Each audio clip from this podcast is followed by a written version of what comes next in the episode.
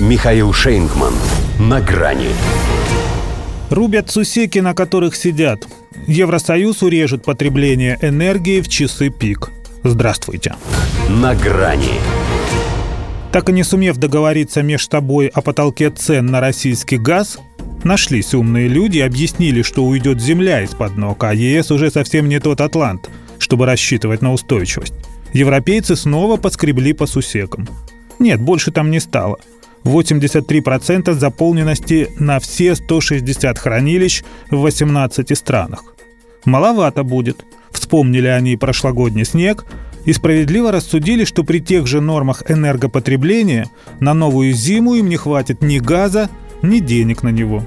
Вот и разработали в Еврокомиссии план, который первым делом пришел бы в голову и второкурснику экономического факультета, пиши он курсовую на заданную тему – все просто как дрова.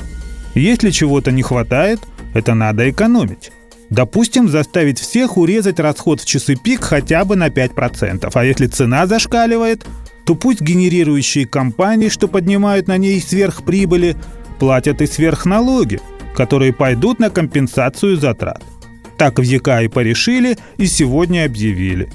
Ну, такое, на троечку. В смысле холодных месяцев, и то, если считать с ноября – Эксперты, опрошенные испанской авангардия, свои профильные университеты закончили и понимают в этом деле чуть больше гинеколога Урсулы фон дер Ляйен и всей ее гоп-компании.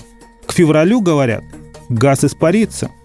Хоть температуру в домах выше 19 градусов не поднимай, хоть мой через раз и только то, что уже чешется, хоть в тюрьму сажай за энергоперебор – очень они сомневаются, что Европа сократит комфорт в нужных кондициях, и тем более, что страны, по счастливому стечению обстоятельств, имеющие излишки топлива, захотят им делиться.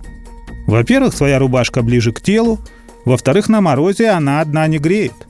Можно было бы продержаться и до марта, но при условии, что Москва возобновит поставки углеводородов, пусть даже и в маленьких объемах – Ссылается издание на специалистов, забывая уточнить, что для этого Москва еще должна все простить. Адские санкции, остервенелую поддержку укронацистов, яростное желание покарать русских, а лучше сразу уничтожить Россию. Хотя что-то подсказывает им, что это вряд ли. Поэтому в случае энергетического провала могут пошатнуться основы Евросоюза.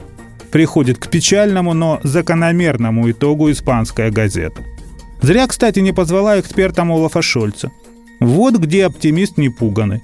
Уже не только весел, но и горд. Горжусь, говорит, что с января Германия перейдет на СПГ и откажется от русского газа. Ну правильно, как раз до февраля его гордости и хватит. Месяц гордости, то есть. А еще он отрезает то, что дано природой. А еще нечто среднее, ни рыба, ни мясо. А еще фиксация на предметах, то турбине в щель заглянет, то портфелю в любви признается.